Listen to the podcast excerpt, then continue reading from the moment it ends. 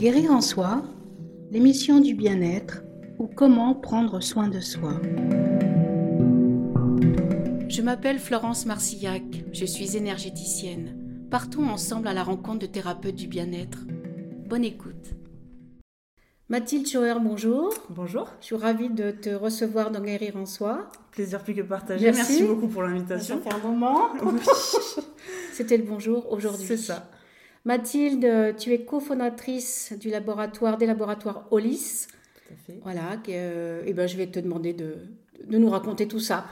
Et du coup, oui, je m'appelle Mathilde Scheuer, j'ai 36 ans, je suis pharmacienne et cofondatrice du coup du laboratoire Olis avec mon associé euh, Thomas. Euh, c'est un laboratoire qui a maintenant un peu plus d'un an et demi d'existence qui a été euh, créé suite au Covid. C'est vrai que nous, ça a été un peu après ce premier confinement. on s'est revu avec Thomas. On a vraiment eu envie de se réaligner. Euh, c'est vrai que voilà, le Covid a été un peu une sorte de déclencheur. Un élément déclencheur, j'avais De grand shaker où finalement on a remis un peu ce qu'on souhaitait faire un peu de nos vies, quelle ambition on voulait euh, se donner aussi au quotidien, euh, la place aussi peut-être de retravailler pareil en Aveyron et de, de créer des choses en lien avec notre système de valeurs et nos envies plus profondes. Bien sûr. Et c'est un peu de tout ça que, que oui, c'est né, né, exactement ce, ce, projet du coup avec Thomas et qui vient, comme je viens de le dire, à, maintenant un, un, peu plus d'un an et demi de, de vie. Alors, Olis, Kezako alors, Olis, ça vient de holistique, parce que voilà, ah moi, je suis, je suis pharmacienne et c'est vrai que j'ai commencé, on va dire, ma carrière sur une approche un peu plus euh, autour du médicament, de l'allopathie. Et j'ai été un petit peu euh, frustrée par finalement cette approche qui était un peu réductrice à mon sens, c'est-à-dire qui est très utile sur énormément de pathologies, mais je me sentais un peu limitée pour une prise en charge justement un peu plus globale, plus holistique. Il te manquait une dimension Exactement. Et c'est vrai que Holis, quand on l'a créé avec Thomas, on a tout de suite souhaité avoir une approche qui ne s'arrête pas, par exemple, juste à la prise de compléments alimentaires, mais qui aille avec des conseils, avec des livrets vraiment d'éducation thérapeutique, des conseils sur l'assiette, sur l'environnement de vie. Ça, c'était la première partie du mot holistique. Et la deuxième partie, c'était aussi sur une prise en charge plus globale, au sens qu'on ne prend pas que le physique en compte, mais que le bien-être ne se résume pas voilà, qu'à une histoire de, mm. de vitamines, de minéraux, de compléments nutritionnels, mais un bien-être, j'allais dire, plus global, qui passe aussi par le psychologique, l'émotionnel et le physique, c'est-à-dire de prendre en charge aussi ces trois parties-là euh, en termes de, Qui sont pas les moindres. Hein. Non, c'est ça, voilà, mais qui, qui, à mon sens permettent d'avoir peut-être une approche aussi un peu plus, euh, plus globale et plus efficace aussi dans, dans, dans l'atteinte des objectifs. Euh. Oui, et puis la personne dans, dans son entièreté en fait, dans tout ce qu'elle est. Mm. exactement. Oui, c'est vrai que si le corps, le corps parle et n'est pas bien, c'est que quelque part il y a un message aussi. Tout à fait. Qui, qui est là pour être entendu ou pas, voilà. ça dépend. Mais euh, donc, au donc complément euh, nutritionnel? C'est ça. Donc, l'idée, c'était vraiment de faire tout un écosystème de formules euh, à base de plantes, bio pour la plupart, vitamines, minéraux, des actifs, qui permettent justement de venir corriger, d'améliorer finalement tout ce qui peut être problématique, on va dire, du quotidien, comme le stress, comme le syndrome prémenstruel, comme la carence en fer euh, les petites infections urinaires, ce genre de choses, qui, qui aujourd'hui, voilà, c'est vrai qu'on a une assiette de plus en plus des fois déséquilibrée ou qui peut être déficiente en pas mal de, de nutriments. Et l'objectif, c'est vraiment de réamener, j'allais dire, un coup de pouce euh, sous forme de nutritionnel mm. pour euh, accélérer, j'allais dire, la, la, rémission ou l'amélioration en tout cas du bien-être au quotidien. Je sais que tu as une, un attachement plus particulier encore aux femmes et notamment les jeunes mamans. Je sais que tu as aussi des, des compléments par rapport à ça. Oui, parce que c'est vrai qu'on a souhaité vraiment plutôt dédier le laboratoire aux femmes. Euh, quand on s'est eu avec Thomas il y a, presque deux ans, c'était vraiment notre, euh, voilà, ma condition aussi pour, euh, pour partir. Pour te lancer. pourquoi? À plusieurs titres, je, je, trouve qu'aujourd'hui, la, la, comment dire, ce qu'on demande aux femmes au quotidien est assez complexe, puisque que ça soit la société, mais aussi nous-mêmes, on se met beaucoup d'injonctions pour arriver à mener tout de front, que ce soit le boulot, le perso, la vie amicale, familiale, être à la fois femme, mère, amie, amante, enfin voilà. Moi, la première, mais aussi dans mon cercle amical, mais également quand j'étais au toi encore en officine, je voyais beaucoup de femmes qui présentaient finalement pas mal de troubles au quotidien, qui étaient un peu la, résultante de toute cette euh, impossibilité à faire tout rentrer euh, en une seule journée. de ce rythme de vie. Voilà, qui est quand même effréné et un peu, un peu fou. Et euh, je trouvais que paradoxalement, ce qui existait actuellement sur le marché, c'était soit quelque chose de uniquement basé sur le physique, c'est-à-dire qu'on résumait la santé de la femme à une jolie peau, des jolis cheveux, la minceur avant l'été, des jolis ongles, voilà la cellulite, voilà. Donc c'était quand même très très réducteur. Ou alors, euh, ce qui pouvait exister sur des axes plus santé, souvent c'était un peu des coquilles vides marketing. Et ça aussi, ça m'irritait assez puisque je pense qu'il y avait mieux à proposer sur un axe santé. Et donc au LIS, on a vraiment voulu créer un écosystème vraiment de compléments nutritionnels dédié à la femme pour justement permettre aux femmes euh, d'aujourd'hui de vivre pleinement, euh, nous c'est notre slogan, mais c'est vrai, hein, les mille vies dans une vie, c'est-à-dire un quotidien qui est, rythmé par les sorties où il fallait chercher les enfants à l'école, la charge mentale, le fait de gérer aussi le boulot, de quand même vouloir aller boire un verre avec les copines de temps en temps. Quand on a le temps. Exactement, quand on n'est pas trop crevé, trop fatigué. Et, c'est tout ça, en fait, voilà, c'est cette ambition de pouvoir en tout cas soutenir les femmes dans leur vie quotidienne et les aider à avoir une vie la plus, la plus cool possible et sans le moindre tracas. En tout cas, c'est ce qu'on ce qu'on espère. Comme des amis sur qui on sait qu'on peut tenir et s'appuyer, euh, ces compléments, finalement, ils sont là pour aider. Oui, exactement. Tout à fait. Mais c'est une très belle, euh, très belle chose que ça, hein, parce que c'est vrai que quand euh, je parle notamment des mamans, euh, quand on accouche, quand on est enceinte, c'est le faire. Alors, c'est ce fameux cachet, on a, je crois qu'on a dû tout le prendre, oui. Euh, ce truc rouge là. Oui. Mais c'est bien d'amener effectivement des choses en plus, et notamment bio, avec des produits. Alors, est-ce que ces produits sont, sont aussi des produits locaux dans, dans, dans, ce que vous utilisez? Alors, locaux, non, au sens, déjà, il y a plusieurs, plusieurs raisons. Moi, je formule tout. Donc, on a le laboratoire, à, les bureaux qui sont à Rodez. Oui. On a tout un écosystème aussi de partenaires, dont on favorise vraiment l'Aveyron, puisqu'on est très, très chaud que ce soit Thomas ou moi. Euh, par contre, sur la partie de fabrication, aujourd'hui, on n'a pas de laboratoire qui nous permette de fabriquer nos formules en Aveyron, donc c'est fabriqué à Chambéry, euh, chez un sous-traitant pharmaceutique, par manque de, j'allais dire, de, possibilités. À bon euh, entendeur, salut. Et après, sur les, approvisionnements, c'est pareil, on a beaucoup de plantes, je donne pour exemple le ginseng, ou oui, ça des plantes difficile de comme la shwaganda, qui sont des plantes ayurvédiques et donc qu'on trouve en Asie, Inde, Sibérie, voilà. Donc malheureusement, j'ai pas encore trouvé le moyen non plus de faire pousser euh, ces et heureusement pour, ces, pour ces, heureusement pour ces pays-là, finalement. Ça oui, c'est une économie aussi, tout à fait. Oui, donc, donc pas non plus euh, tout ramener. c'est ça. On se fournit là où poussent nos, nos matières premières. Dans leur milieu. Exactement. Oui, mais moi, tu sais, tu sais aussi ce que tu commandes. Est-ce que tu as déjà été, par exemple, dans ces pays, dans ces lieux, pour voir où ça pousse ou pas du tout? Malheureusement, non. c'est génial. Mais ça, serait, ça serait extraordinaire de, de le faire, ah, c'est oui. sûr. Donc, euh, si quelqu'un veut garder mon fils pendant 15 jours. Eh bien, là, pareil, hein, le nounou, euh, il fait très beau euh, ici. Je dirais pas où, mais c'est très agréable à la campagne. Alors, on va doucement aller sur la deuxième question. En quoi, justement, le, fait de prendre tous ces compléments, alors est-ce qu'on peut dire alimentaires, nutritionnels, ou c'est la même chose, nutritionnels, peuvent améliorer notre bien-être, au-delà de ce que tu viens de dire? Mais au quotidien, le ressenti, euh, par exemple, si on a, euh, par exemple, ma gamine, je prenais tout le temps des antibiotiques, bon, ce qui n'a pas arrangé la flore. Euh. oui, digestive. Voilà, donc j'imagine il y a aussi de remettre en forme, on va dire, oui. tout ce système. Moi, je vois un peu, là, si on revient peut-être sur le côté plus physique et, et, un peu moins émotionnel, mais on y viendra aussi après, euh, le corps, c'est un peu comme une machine. C'est-à-dire qu'il a besoin de carburant, il a besoin euh, d'huile moteur, de choses comme ça pour pouvoir fonctionner, produire son énergie et j'allais dire faire toutes les réactions qui nous permettent ben, euh, de bouger, de se mouvoir, de réfléchir et tout ça. Et c'est vrai que toutes ces briques de départ, il en faut une quantité suffisante dans l'alimentation. Donc la première cause, j'allais dire, de, carence, ça va être déjà une alimentation qui peut être déséquilibrée, soit trop industrielle ou pauvre en fruits, en légumes, en minéraux, en nutriments. Mais il y a aussi le fait que de plus en plus, depuis une cinquantaine d'années, l'alimentation industrielle a aussi appauvri, euh, j'allais dire, les, les, quantités de nutriments qui sont présents dans les aliments. Euh, pour info, une tomate qui n'est pas faite en pleine terre, qu'on va manger en plein hiver, elle n'a rien à voir avec une tomate, euh, voilà, justement, qui a poussé en plein soleil, au jardin, qui a souffert un petit peu, qui aura fait plein d'antioxydants pour se défendre parce qu'il y a des petites mm. attaques de, de, pathogènes.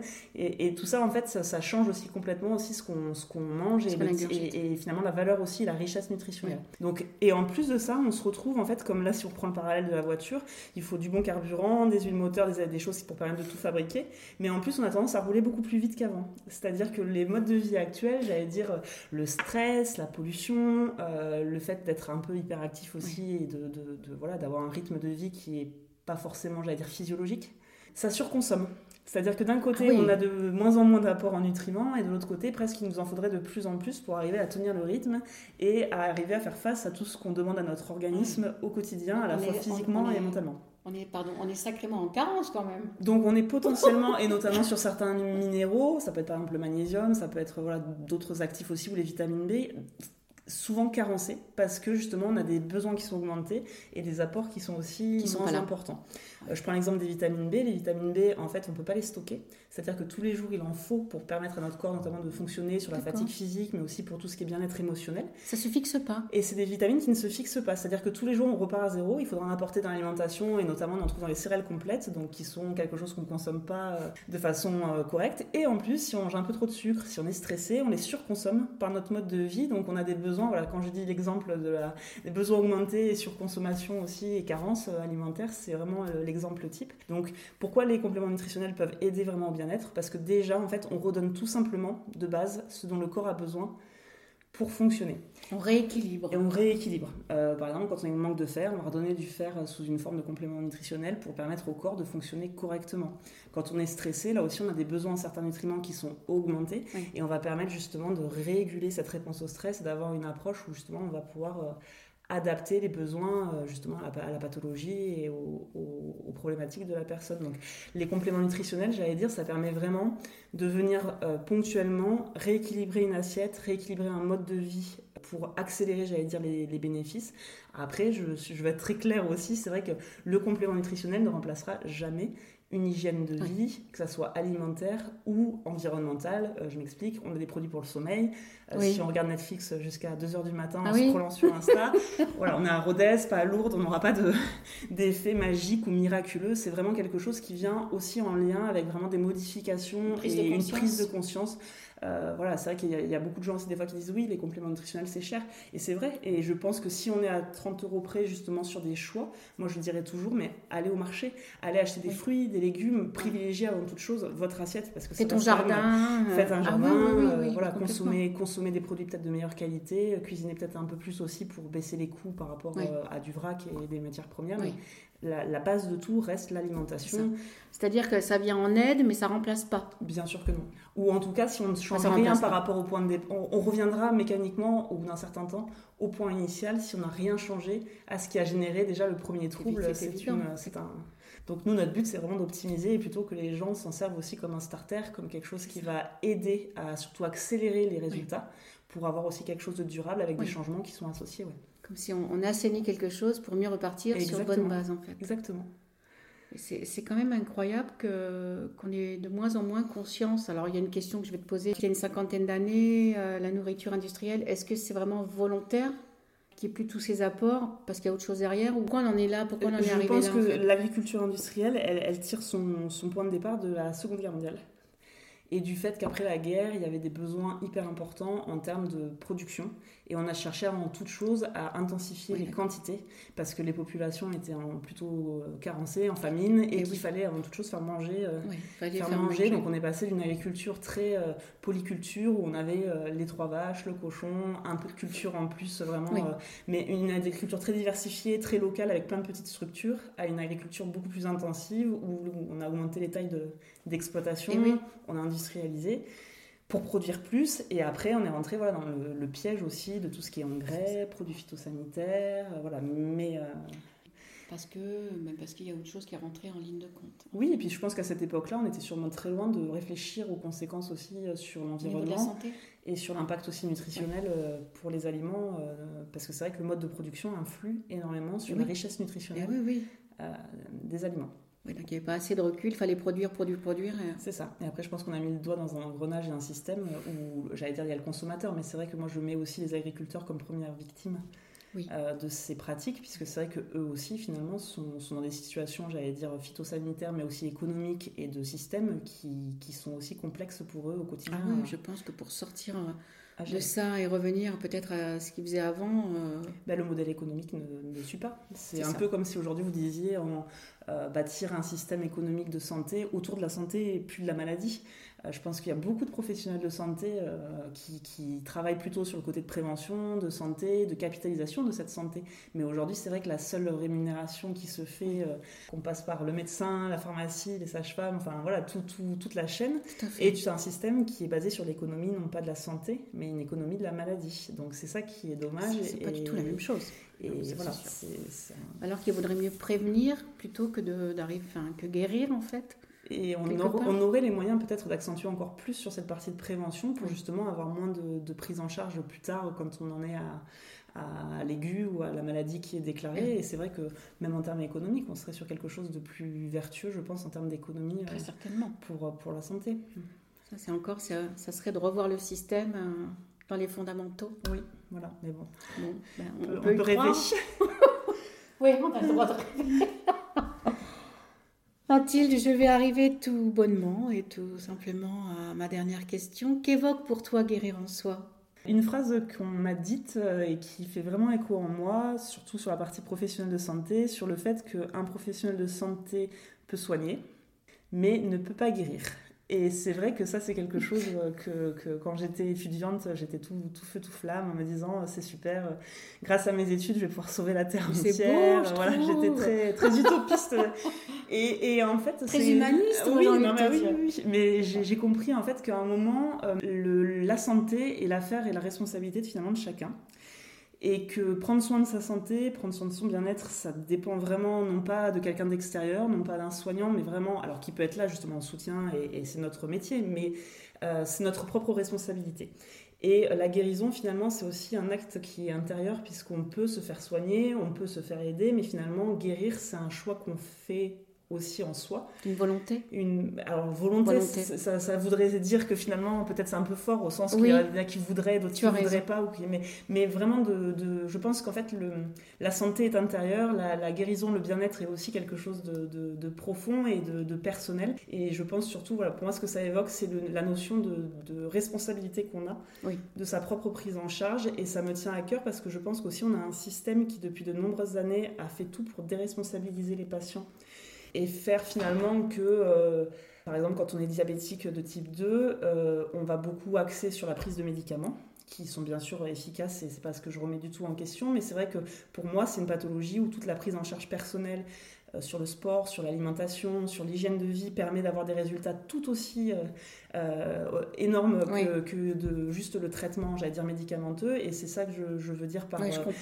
guérison aussi intérieure, c'est-à-dire de, pouvoir remettre le, patient au cœur de son système, au cœur de ses actions au quotidien pour prendre soin de sa santé et qu'il soit beaucoup plus acteur et beaucoup plus en capacité de faire ses propres choix. Et pas en attente d'eux. Et pas en attente d'eux ou se dire, bah, de toute façon, vous êtes diabétique, prenez vos cachets et vous n'avez que ça à faire vous pouvez ne faire que ça parce que c'est votre choix aussi de, vous arrêter là-dessus et c'est pas l'idée, voilà, mais c'est de dire en fait il y a aussi d'autres portes que vous pouvez aller ouvrir, que ce soit sur voilà, le sport, l'alimentation, l'hygiène de vie, plein de choses autour euh, qui, peuvent permettre aussi d'accompagner euh, et de potentialiser aussi ces effets et c'est en, ça que, ça, fait écho en moi sur, sur ta phrase. Oui, mais c'est, euh, on peut ramener ça, enfin, alors après il y a des maladies plus ou moins graves, hein, mais bon de ramener, oui, au fait d'être malade, c'est euh, peut-être reconsidérer euh, son être euh, et, aller voir un petit peu à l'intérieur.